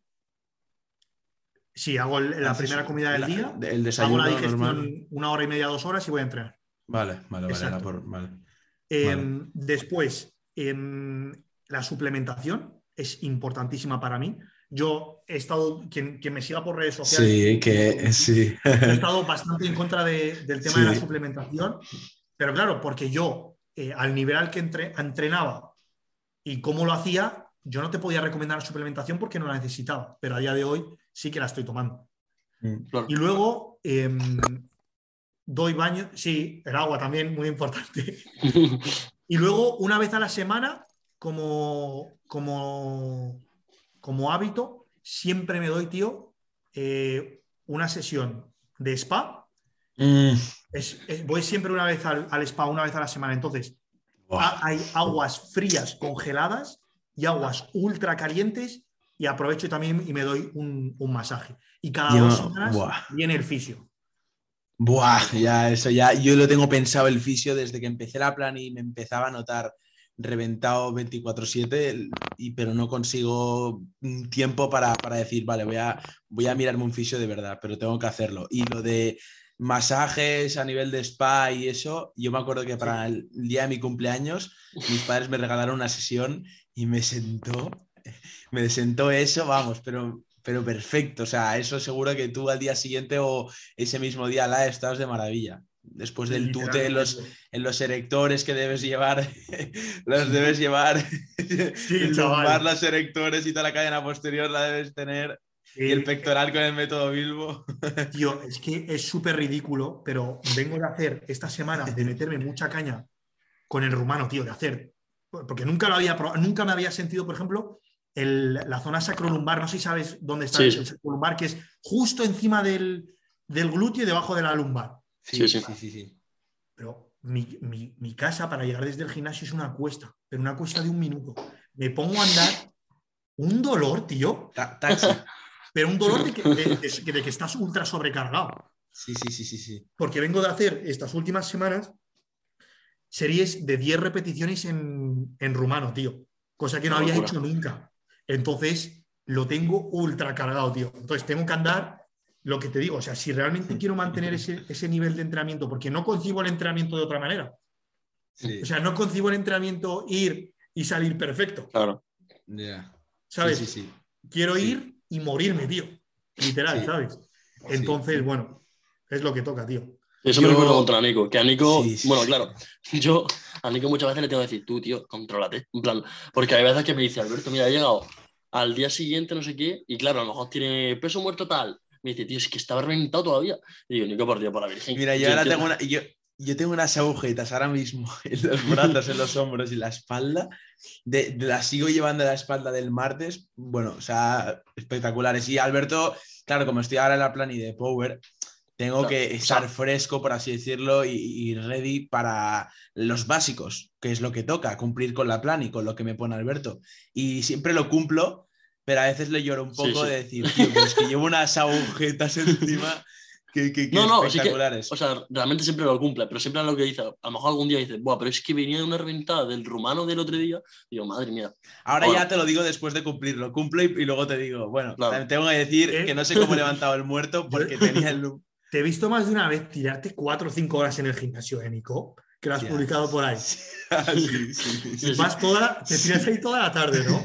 Sí, sí, tío. sí. Doy fe, doy fe. Estoy desde, desde, la- desde que empecé la plani, claro, ahora como me saca más tiempo a nivel de básicos, pero es que yo, yo hago los accesorios totalmente como, como, o sea, yo tengo a, a gente que, que se dedica únicamente, se enfoca únicamente a la ganancia de masa muscular, no hace nada de power, y yo hago mi entreno de power y el suyo. O sea, hago dos entrenos. O sea, es como si volviese a empezar el otro día hice yo- los dos claro, es que- básicos, hice los dos básicos y me puse a hacer rumano. Rumano, rumano, luego me fui remo con barra, eh, que si remo gironda, que si los jalones, el remo con mancuerna eh, y luego el bíceps. Y luego bíceps. O sea, sí, sí, yo... Y, justamente está coincidiendo que en eso me siento también identificado contigo, Alae, ya son varias cosas, eh, eh, el tema de que no estoy mostrando tanto de entrenamiento ni, ni estoy compartiendo tanto, porque yo antes me acuerdo que siempre tenía la manía de grabarme siempre y conforme acababa el entreno, lo subía. Y últimamente estoy tan centrado y tan de hacer lo mío, y tanto si son básicos como accesorios, de que no estoy grabando casi nada. Total. Esta semana sí que he dicho, Buah, tengo que empezar a grabar y subir algo porque será, al final, si quiero crecer en redes, tengo que subir contenido. total. Pero estoy unas semanas que prácticamente solo me, bueno, los básicos me los grabo, pero lo que ve la gente es lo que, lo que ve Alberto, porque me lo grabo por Alberto. Claro. Porque Sí, sí, es- le tengo que mandar a Alberto las series y para que él vea y, y que autorregule y que vaya viendo que me va poniendo las semanas siguientes. Pero es que si no, ya la gente ni sabría lo que, lo que hago. Pero es eso, sí, sí. O sea, en teoría, este bloque íbamos a bajar accesorios, pero. Ver, es que No, yo, yo, no, por ejemplo. Al yo- revés, hemos aumentado porque hemos añadido un quinto día que de solo accesorios y ya no voy a hacer, o sea, Claro, un quinto día realmente- solo accesorios, pero eh, de hecho, el otro día subió Josemi eh, una es historia. verdad. En plan, y yo dije, y yo en plan, estoy 100% de acuerdo con él, pero por ejemplo entiendo también que a Nico le encanta eso, y yo no voy a No, decir pero a Nico- explica, explica lo de Josemi porque Ah, bueno, está interesante. Vale, en Josemi, ¿sabes quién es Ale? Sí. Eh, Josemi sí, ¿no? Bueno, pues a mí me parece uno de los mejores, o sí, sí, uno de los mejores entrenadores de España. Y comentaba que, claro, que los power, los powerlistas no tienen que entrenar como un culturista, porque hubo un post que subió eh, el 99% de los powerlistas tienen que entrenar su básico luego como un culturista tal. Y dije, mira, una cuenta inglesa subió eh, Sí, un no, post que ponía la No, la frase, cuenta- el 99% de, de tiene que, que- que entrenar como culturistas. sí. Y eh, mucha gente decía que estaba de acuerdo y otros que no. Y bueno, Claro, realmente tienes que. en- hay partes que sí, que entrenas como un culturista, entre comillas, porque haces tus básicos, tus accesorios como un jalón, tal y cual. Pero yo realmente pienso que para ser un buen powerlifter, si tú quieres. eh, un ejemplo que puse, si tú quieres ser el mejor jugador de fútbol, pues tú tienes que darle patada al balón. Y si tú quieres ser el mejor powerlifter, tienes que hacer sentadilla, banca y peso muerto. No significa que solo haga eso, porque realmente es muchísimo más que eso. Pero pensar que sí, que la masa muscular hace que levanten más peso, sí, pero realmente, como estamos diciendo antes, hay muchas maneras de ganar masa muscular y nosotros tenemos que buscar la mejor manera de ganar masa muscular a la vez que nos ayuda en el powerlifting. Sin y que interfiera. Claro, Exacto. realmente la, la manera de culturismo no es la mejor. Es óptima porque se ha hecho durante mucho tiempo y mucha gente lo hace y le va de puta madre, sí, es la mejor. Eso ya hay distintas opiniones. Realmente, mi opinión es que no es la mejor, pero es una muy óptima y ya Es que- realmente. Es que para mí el argumento de tienes que entrenar como un culturista ya empieza un poco raro porque dentro del, culturismo hay un montón de metodologías, justamente lo que También. veníamos hablando. Claro, es mucho. O sea, Hay Yo, mucho yo, revuelo y realmente, claro, si quieres dar una frasecita que mole, algo tienes que recortar. sí, Pero sí. realmente, por de ejemplo, hecho, José ese es un dilema guapa. que tenemos ahí un montón en el Chrome, porque yo, por ejemplo, ahí- yo soy partidario de que mm, si un Power puede aprovechar los primeros años de su vida para ganar la- toda la masa muscular que pueda, mucho mejor. Pero hay otras personas que dicen, no, es que esto no se trata de tener más conexiones neuronales, sino de que las conexiones neuronales que tengas Vayan a lo que. vayan a, a donde tengan que ir, ¿no? Que es a aplicar toda la máxima fuerza posible, no de traer más conexiones. Exacto. Pero Yo, entonces, bueno, eso ya depende de, claro. de cada Sí, uno. A mí me gusta más la primera, la de gana toda la masa muscular que puedas y luego ya te centras en eso, en, en generar toda la fuerza que tú puedas con esa masa muscular. Ahora, ¿está mal lo otro? Pues no, cada uno... Claro. Hay, muchas maneras de llegar a Roma, como yo, antes. yo, yo, le, yo le he dicho a Alberto y, y yo mismo lo sé que si no hiciese tantos accesorios o no le hiciese a la intensidad que yo lo hago y, y reduciese un poco, entraría más fresco a los básicos y me recuperaría en ese sentido mejor. No, no tendría tantas demandas para luego tener que recuperarme. Pero lo que has dicho tú, Alae, yo es que el entrenamiento lo concibo así y me gusta entrenar así y, y sé que en parte puede ser perjudicial porque a lo mejor no le saco al 100, 100% el, el, el, el rendimiento a los básicos a nivel físico, la fatiga que puedo llevar, me puede llevar a transferir, eh, realizar otro tipo de ejercicios, eh, hacer otra mayor, una mayor selección de ejercicios en ese sentido post básicos, pero, pero es como me gusta a mí entrenar y, y estoy disfrutando como nunca. Pero luego todos son épocas, ¿eh, Nico? Y- es sí, decir, puede haber una época durante la temporada Eso. que digas, pues bueno, voy a entrenar más los básicos con, con la fatiga que me supone eh, los accesorios y luego hacer eh, eh, momentos de especificidad donde Sí, a ver, los, sí, los yo accesorios, ¿sabes? Y, y- y tengas más especificidad con los levantamientos. A ver, eso está claro. En el momento que llega el picking, ahí sí que por narices vas forzado que eh, tengo que hacerlo. Pero yo siempre le he dicho a Alberto al principio, al principio de plan y se lo decía en broma y ahora está empezando a ser en serio de verdad. Porque al principio era el bloque de hipertrofia que ya acabó hace seis semanas. Era, vale, aquí sí que te dejo, pero en fuerza base, que es donde estamos ahora, ya ahí cortamos y de cortar nada. Nico, Pero tío, supongo o sea, que- que te llama es el culturismo, tío. No, eso me dicen todos. Es lo que me dicen Entra el todos. culturismo, tío. No, pero porque ahora de queréis, El, ¿no? el power déjaselo a Alberto. no, No, no, no, no, pero Eh, ahora. a ahora ti, a fuera ti, bromas. Alberto, te veo mucho más, mucho más metido en el power. A Nico lo veo mucho más power builder. ¿No? Eso No sí, lo miras así, Eso si lo sí, miras así, Power sí. Builder sí. Power miras Builder así, más tirando a culturista, ¿eh, Nico? Joder. A ti te encanta más el culturismo, cabrón. Al menos Hay que eso es lo que dejas ver. Claro, claro, o sea, realmente Nico y yo, o sea, yo soy mucho más powerlifter, refiriéndome a que me, yo soy mucho más de, me gusta mucho la fuerza, me gusta mucho lo básico, me gustan los accesorios, claramente, pero no como a Nico, que Nico tiene un fetiche con los básicos. A, a ver, yo por eso siempre he dicho que mi referente en ese sentido que le comentaba antes, Joan Pradés, en, en ese, a lo mejor me ha llegado a influenciar él en ese sentido de que él se caracteriza por una persona de eso, acaba en su día, en su época cuando era powerlifter o practicaba Oh. powerlifting, los básicos, eh, hacía sus básicos y luego hacía el entrenamiento como dividido en dos, luego accesorios a muerte. No me voy a comparar con Pradés porque, vamos, me tendría que callar, pero, pero vamos, un poco sí, a- a- se, se- se parece en ese sentido, es similar. Porque Sí, eso, yo lo, yo lo concibo de esa manera.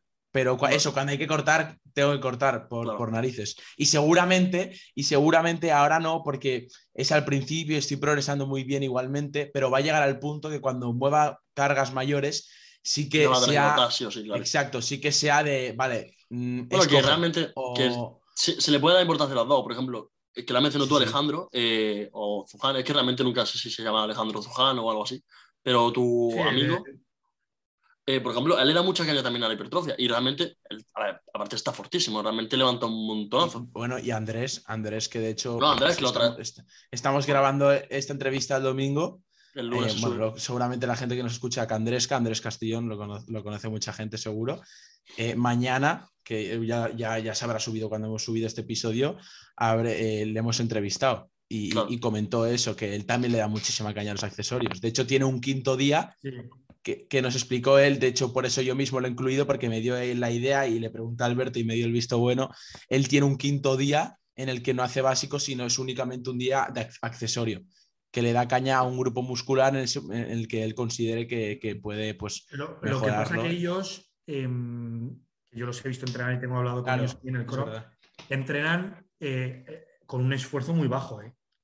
Es decir, Sí. con un esfuerzo, los básicos. Los Con-. Ah, vale, vale. tienen un RIR muy alto, ¿eh? Es O decir, sea, te refieres a que los básicos suelen ir con bastante margen. mucho margen. Sí, yo, por ejemplo, en, la en, el- los ejercicios de torso, a Nico sí le suelo llevar con bastante. Bueno, es que no me voy a poner aquí a explicar a Plani porque si no me enrollo que soy un soba.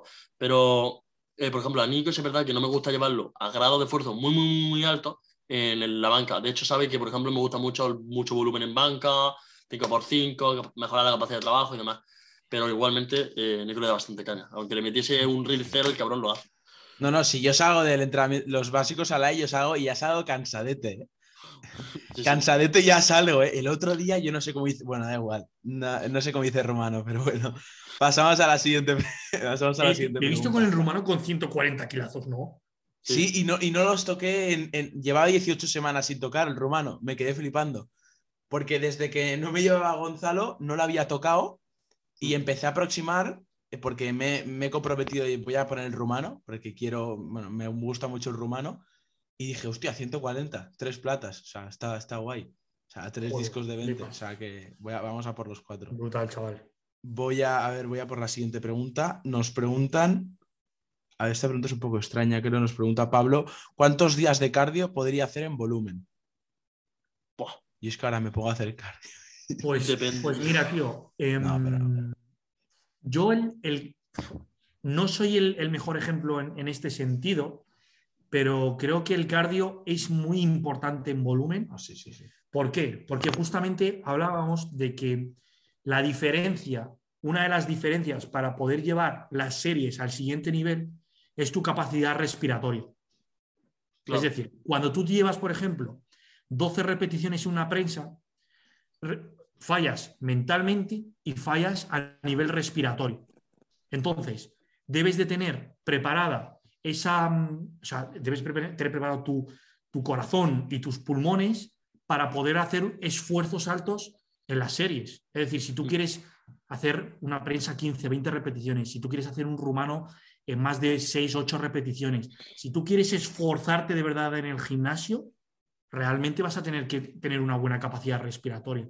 Mm. Y en el volumen, justamente, se hace todo lo contrario, que es nos relajamos y pasamos a hacer mil, dos mil pasos diarios Mm. y, y a, y a que nuestra capacidad de respiratoria sea prácticamente nula. Y eso, Mm. no sé si la gente no, no lo ve, pero yo sí que lo veo. ¿eh? Es decir, Sí, sí, sí. yo a mí me repercute un montón mi capacidad respiratoria en el entrenamiento. Y es uno de los, Sí, sí, ah, sobre todo- limitantes del entreno. Sí, sobre todo en si una prensa, por ejemplo, el otro día que te vi a ir a muchas repes. Sí, Por eso has dicho también antes que es complicado clavar el reel cero, ¿no? Exactamente, es que es lo que decía, es que es muy difícil porque es una serie de factores que tienes que entrenar. Sí. Tienes que entrenar primero la prensa a, a- a fallar, a fallar, a fallar. Tienes que entrenar la cabeza. Es decir, en la propia serie tienes que autoconvencerte, eliminar los demonios que tengas, que dices, no puedo, es que me van a fallar las piernas, es que lo- me, me voy a eh, me va a caer la prensa, eh, me van a fallar las rodillas o lo que sea. Tienes que ser capaz de eliminar esos, esos ruidos, esos demonios que tienes en la cabeza. Tienes que tener la cabeza, o sea, la- la- lo que te digo, la- el corazón, los pulmones donde los tienes que tener. Pues es, es Si una te cae la prensa, no pasa nada, que ya se te ha caído. Que el otro pues, día. nada, el otro día le- le subí 10 kilos pensando que iba a hacer las mismas repeticiones que la, que la hace dos semanas. Y, tío, me acojoné en cuanto frené un poco la prensa, tío. Y mira que tenía dos spotters, pero me acojoné, tío. Ya, ya. ¿Y qué spotters? Ya, ahí. es que sí. Llegan a ser otros, ¿eh? Y bueno, y al final, contestando a la pregunta, no sé si Alberto quieres, quieres decir algo. O sea, antes que- No, realmente lo mismo. O sea, yo, por ejemplo, desde que yo, desde que entré aquí a la carrera, porque mi carrera, bueno, Cafid y demás, que hay muchas cosas de deporte y demás, yo me di cuenta que no tenía una capacidad respiratoria. Yo decía, pero si es que, digo, madre mía, pero es que parece que soy una señora. Y me di Mm. cuenta y dije, Buah, hay que mejorarlo. Y desde hace un tiempo, aparte que con, con- con la carrera y demás, ya lo estoy mejorando bastante.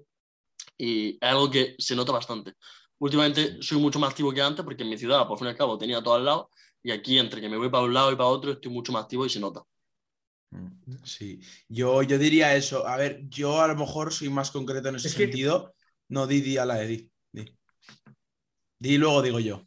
Lo que iba a decir es que encima el cardio que nos han enseñado, a, a mí aparentemente no es el que comparto. O sea, sí, puedes hacer 10.000 pasos diarios y creo que es el que puedes recomendar para que todo el mundo lo haga y le invites a ello, ¿no? Es decir, Como le digas a una, a una mujer, por ejemplo, o a un señor que lleva mucho tiempo eh, sin entrenar o realmente su, su, capacidad de esfuerzo es muy baja, que lo que tiene que hacer es, por ejemplo, eh, una serie de cardio menos, es decir, más intenso, pero menos llevado a, a, lo largo del tiempo. Es decir, que en vez de hacer 10.000 pasos, que a lo mejor son dos horas y media, tres horas andando, que lo que tienes que hacer es dos veces cardio a la semana, que sea media hora y que sea intenso. Por ejemplo, eh, subir, subir en una cuesta durante media hora, andar rápido durante media hora, hacer bici durante media hora, con un esfuerzo 7-8. No sé si me explico, quizás es mucho más incómodo. Yo, he escuchado, o sea, de hecho, Nico, antes de ellos. desconecta y conecta el audio, que se te está. Vale, ¿ahora? ¿Ahora se me escucha bien? Sí. Vale. Si se ha escuchado, la gente ha escuchado como un pitido, un ruido, lo siento. Mm. Eh, no se ha escuchado, ¿no? Sí, porque... en principio. Bueno, eh, lo que yo iba a decir, que ahora justo estaba escuchando a la E, que decía, es que yo también he, visto que había gente que incluía a modo de cardio los días de descanso, la airbike. Eh, mm. Por ejemplo, Joseca, hemos hablado bastante de Joseca este, en este episodio, mm. y el mismo Gonzalo también, el mismo Alex, gente pues, que incluye los días de descanso, la airbike y a eso, a un grado de esfuerzo 7-8, para que se entienda en la escala del 1 al 10, y, que, bueno, al final es una manera de, pues eso, de incluir cardio y mejorar la capacidad respiratoria y los diversos beneficios que se tienen. Pero yo personalmente, eh, bueno, no dispongo de una airbike y a lo mejor no tengo el tiempo ni las ganas también de, hacerlo. Y lo que me limito es únicamente eh, a los días de descanso, sobre todo, si no llego aún ya de por sí con los pasos que hago, suelo hacer entre 8.000 y 10.000 pasos. Es, es, una marca que me suelo, me suelo, suelo tener ahí una marca pues para, pues para eso mismo, pues para decir, voy a llegar a, una, sí, no, 10.000 nunca he dicho 10.000 por decir, he dicho 8.000. Esa, intento llegar a 8.000 y, y de ahí ya no paso. Eh, una, por así decirlo, como eh, exigirte o eh, tener ahí como una marca para decir, vale, me voy a mover ni que sea mínimamente en el día de hoy, porque es lo que ha dicho Alae, en los días de descanso llevas los entrenos a tus espaldas y estás reventado y lo único que quieres hacer es dormir y bueno, hacer las cosas que tengas que hacer, eh, trabajar, estudiar, lo que sea, y poco más. Y ya está, porque estás cansado, quieres estar totalmente relajado. Y hay veces que se te pasa y dices, no me he movido en todo el día. Por ejemplo, un típico domingo. Y que, tío, mira, a mí me ha pasado de, de estar días totalmente parado, por ejemplo, un domingo de estar totalmente parado, de no estar activo, y eso te repercute los dos, tres próximos días en el entrenamiento un montón, tío. es decir, el estar un día perezoso te va a hacer eh, directamente que los dos, tres próximos días sean muchísimo menos activo, te levantes más perezoso de la cama, te cueste más hacer todo. Y eso, si el entrenamiento es parte de tu día a día y es importante, va a repercutir en el entrenamiento. Y, es un factor más, yo creo que el cardio en el volumen sobre, bueno, sobre todo en el volumen. Eh, lleves a tu cuerpo a la sangre, ¿sabes? sí, y, que antes hemos hablado de métodos para, para, poder recuperarte, para poder maximizar el eh, descanso. El cardio es. uno de ellos. El literal, literal. El cardio es uno de ellos, sí, sí, sí. Eso es. Claro. Que, de hecho, que aquí ya digo, nos la vuelven a preguntar, o sea, porque es algo que, que claro, a ti a la E te verán de entrenar de esa manera y dices, ¿cómo se recupera? Claro. Y le, sorprenderá, pues yo creo que hemos dicho puntos bastante guays, importantes. Que, faltaba por decir. Sí, sí, sí, yo creo que con eso ya, mm. ya va guay. Otra pregunta, eh, bastante interesante también, y, ya es de las últimas, ¿cómo controlar el estrés dentro de lo posible? ¿Cómo controlar el estrés? es muy buena gestión. Es muy buena pregunta. Mira, mi vida no es estresada para nada, de hecho todo lo contrario, tío. Eh, básicamente porque no me gusta el estrés e intento no estresarme. Eh, con eso no quiero decir que no sea una persona que se estrese, me pasa mucho. De hecho, el peor de los estreses que tengo es el entrenamiento. De hecho, lo que me pasa cuando eh, realmente cuando tú llevas el entrenamiento a un nivel muy alto, tú estás estresando a tu cuerpo un montón. Y eso yo lo puedo ver cada, por ejemplo, cuando hago un parón cada seis, siete semanas, hago un parón de tres, cuatro días, eh, tengo que parar porque mi cuerpo empieza a darme señales. Señales como, por ejemplo, eh, no sé si a vosotros os ha pasado alguna vez, tics en el ojo, en el, en el, entrenamiento, eso, es un, una señal de estrés. Se me empieza a secar la piel, es decir, por ejemplo, aquí me salen como manchas rojas que se me seca la piel. Soy una persona propensa cuando me estreso a que me sale psoriasis, no sé si sabéis lo que es, que se seca, bueno, se seca la Sí. piel, pero dentro los, los, los capilares de la, de la cabeza y de las cejas. Y tío, y parece que, que es caspa, pero realmente es, es psoriasis. Entonces, Sí, realmente me pasa lo mismo a mí. En- A, a- a mí, a mí Sí. lo del ojo me pasa, tío. Sí. ¿Sabías que era por eso? Eh, no, no, no, no. Pues, No, pues sí, no sí, mucha gente no lo sabe. De hecho, ayer estaba en el Chrome y me decía una amiga, me dice, me empieza a temblar el ojo que flipas. Y digo, ¿cómo has dormido estos días? Y me dice, fatal. Y digo, ¿cuánto tiempo llevas sin hacer una descarga? Y me dice, más de cuatro semanas. Y digo, ¿cómo vienes entrenando? Me lo explica y digo, eso es un factor de que tu cuerpo te está avisando que es de que, de que empieza a estresarse. Sí, sí, Claro. sí, sí, sí. Eh, entonces, em, yo el consejo que le, que le puedo dar a las personas, tío, va un poco más fuera del mundo del entrenamiento y creo que el- al final yo concibo que si tú quieres una vida eh, estabilizada y, y sin estrés, no puedes simplemente lanzar todo tu foco sobre el entrenamiento y todo lo demás de mi vida me da igual.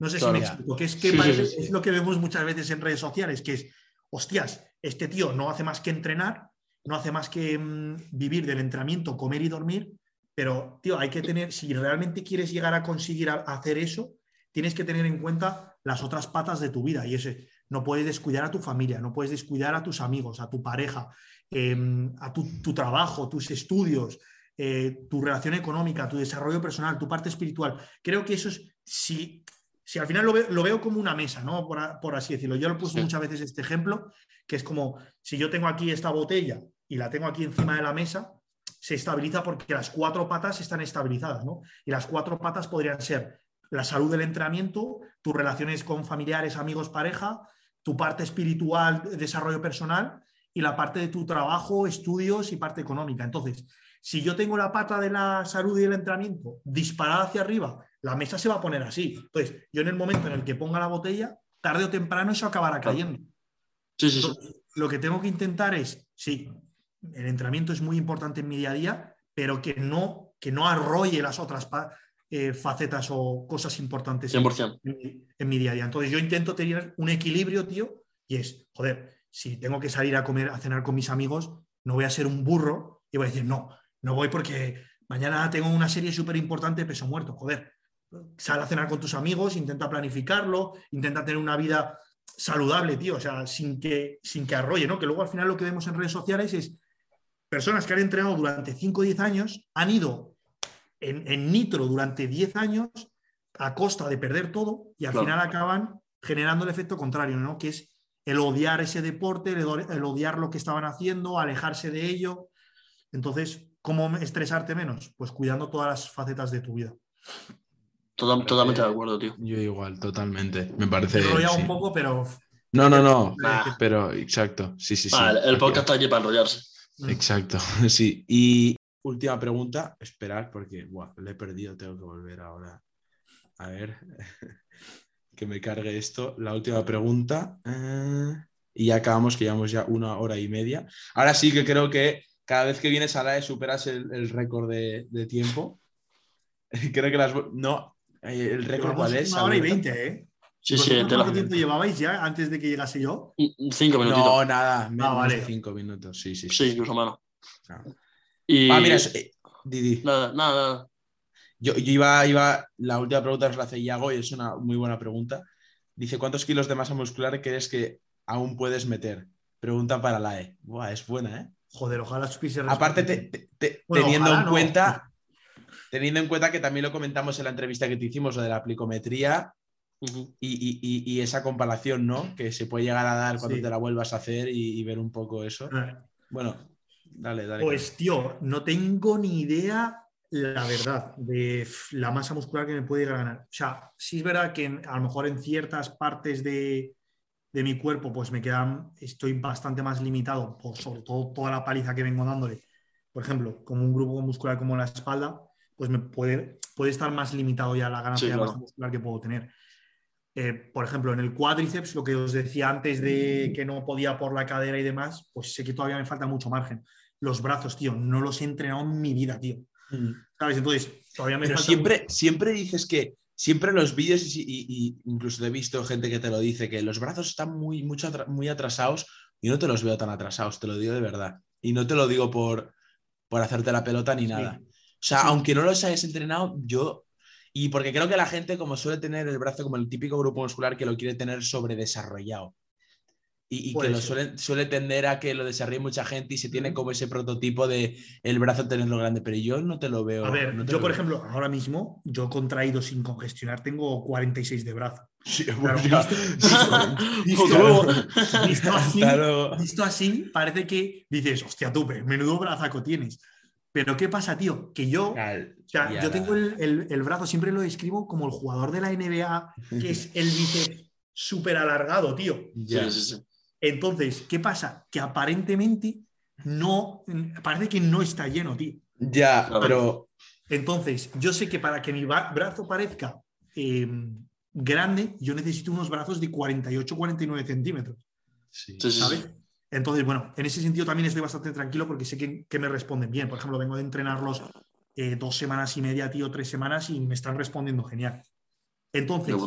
¿Cuánta masa muscular me puede ganar? Eh, Me falta, no lo sé. Todavía sé que bastante, porque mm, mismamente sé que me falta todavía mucho margen de mejora en los básicos. Es decir, yo el día que, te- que mueva 300 en rumano, joder, eso va, de- va a significar que, Que estás que muy fuerte. tiene que haber, hay kilos de por medio entre ahora y, y- y esos 300 kilos.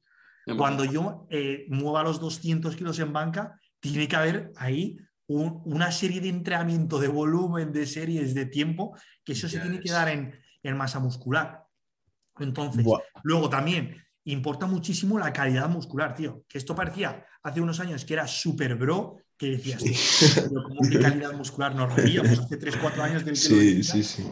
Y, y lo, lo puedes ver cuando llevas muchos, muchos años de trabajo respecto a un chaval de 20 años y, un- y una persona de 26, 27 que, que prácticamente pesan lo mismo y ves que hay diferencias muy significativas, que el otro tiene la masa muscular mucho más densa, mucho más robusta, mucho más profunda. Entonces, creo que al final la respuesta que nos hacemos es como buscando, ¿estará cerca del límite natural o no estará cerca? Yo creo que realmente nunca, hay, o sea, siempre hay algún tipo de progreso. Sí, sí, sí. ¿Sabes? Es decir, siempre hay algún tipo de progreso. Claro. Mientras puedas meter 0,5 en la barra, ya estás progresando. Así que. Literal, literal. Entonces, Sí. en sí, respondiendo a la pregunta, me faltan muchos kilos de masa muscular. Muchos, ¿eh? Mm. O sea, eh, yo te pu- puedo decir perfectamente que me faltan más de 8 o 10 kilos de masa muscular por meter. Sí, ya no solo es lo que dices tú, los kilos, sino cómo son esos kilos. Exactamente. O sea, ya no entrando a nivel de grasa o masa muscular, sino esa, o sea, esa masa muscular como tal, como es. Mm. Vale, se van a volver loca la, la gente cuando me hayan escuchado decir 8 o 10 kilos de masa muscular. Van a decir, pero este está flipadísimo. Sí, Cada vez que digo algo así por aquí, sí, es verdad, es verdad, te dicen. cuando- cada vez que hablo en plural, me dicen, tío, pero se te está yendo la olla. Ya, ya. Así Sí. Yo, yo al final soy muy joven, eh, tío, y, y todavía me falta ese Claro. proceso hormonal de, de pasar de ser un chaval a ser un hombre, que es justamente lo que estoy viviendo ahora. Y eso se va a dar en unos años en, en más masa muscular, estoy seguro. Sí, sí, sí. sí yo Entonces nosotros somos los niños realmente. Hombre, claro. Tío, sí, creo que lo hablábamos por aquí en el, en el podcast, ¿no? Sí, O sea, creo. Hay una diferencia súper significativa de cuando pasas de ser un adolescente como sois vosotros ahora Claro. a cuando pasas a ser, digamos, empiezas a, a- a desarrollarte como hombre, que es justamente en el pro- proceso que yo estoy ahora. Hay, hay, un, hay un cambio hormonal ahí muy fuerte, tío. Es decir, Ya. Tus huesos, tu estructura empieza a ser mucho Sí. más grande, tu fuerza empieza a aumentarse, empiezas a desarrollar más masa muscular, empiezas a desarrollar el pelo, la barba, ¿sabes? Sí. Notas la libido en otros niveles. Sí, no, yo, yo la verdad que barba tengo. Sí. sí, pues a ti te sale un poco más que a mí, a mí ya. Entonces lo vais a ver, tío, cuando, cuando porque es que vosotros tenéis 17, 18 años, tío, ¿no? A 18 tenemos. Sí, 18. con- 18 sí. años, tío. O sea, hasta que no lleguéis a los 25, fua, pues imaginaos si os queda tiempo. Que son 7 años, eso es mucho tiempo. No, puedo- no puedo ni imaginármelo, ¿eh? Ya veis. Bueno. Bueno, pues, pues hasta aquí el episodio de hoy. Eh, ha estado muy bien, muy entretenido. Sí, la verdad que Nos, sí. nos lo hemos pasado bien, ¿no? Una Yes. hora y media. Wow, espectacular. Hora y media. se me ha pasado volando, ¿eh? Sí, ha pasado, ha pasado Oh. rápido. Hasta, hasta muy bien y espero que también haya percibido eso la audiencia. Entonces, nada, de cara a la gente que nos esté escuchando, ya sea mediante YouTube, Spotify o cualquier otra plataforma, eh, pues darle apoyo. Eh, pues ya cada plataforma tiene distintas maneras de dar apoyo. YouTube, ya sabéis que os podéis suscribir, ya sabéis que le podéis dar a like. Spotify, eh, os dije, dijimos en, el, en uno de los episodios anteriores, en la entrevista concretamente de Andrés, que, que han sacado ahora en Spotify. Como ¿La entrevista una con Andrés ya la habéis hecho? Eh, La sí, subimos la, lunes. la subimos mañana, que estamos grabando esto 16 de enero y está, la gente ahora, no sé cuándo, no sé cuándo ¿Qué os pareció Andrés? Muy buena brutal. gente, tío. De verdad, yo pensé, o sea, pensaba que iba a ser un poquito más serio y me cayó súper bien, tío. Sí. Muy bajo. Sí. O sea, se le ve buen chaval, se le ve que seguro que en la vida real incluso es muy majo y muy... Sí, Sí, muy majo, eh, tío. sí. Mm. Bueno, pues Tío, lo que sí eh, la la, de... entrevista, la entrevista que hicimos nosotros hace más de tres meses. ¿Sí? Sí, sí. ¿Tres ya? Buah. Bro, qué locura, ¿no? Ha pasado, ha pasado, Pues, chaval. ha pasado tiempo, ¿eh? Sí, sí, Bueno, sí. pero realmente a mí, a mí se me ha hecho como muy yo corto. no estaba en el- realmente, ¿eh? Yo no estaba en el Power aún, bueno, no estábamos aún No. en el... No, no, no. Buah. Tela, flipas. ¿eh? Me cago. Madre mía. Sí, sí, sí, sí. Bueno, dicho, dicho esto, ahora sí, eh, dejamos, la, dejamos el episodio en el, para, o sea, para ahora, ya lo, lo cortamos, ahora sí. Y nada, lo que os estaba diciendo, eh, que al final desde Spotify sí que podéis valorarlo eh, mediante estrellas. Esto va como, funciona como los hoteles. Más estrellas, más os gusta el, el podcast, más os gustan los episodios y mejor apoyo nos podéis dar. Así que nada, ahora sí, me dejo enrollarme y nos vemos en la próxima. Un saludo. Chao, chao. Adiós. Chao.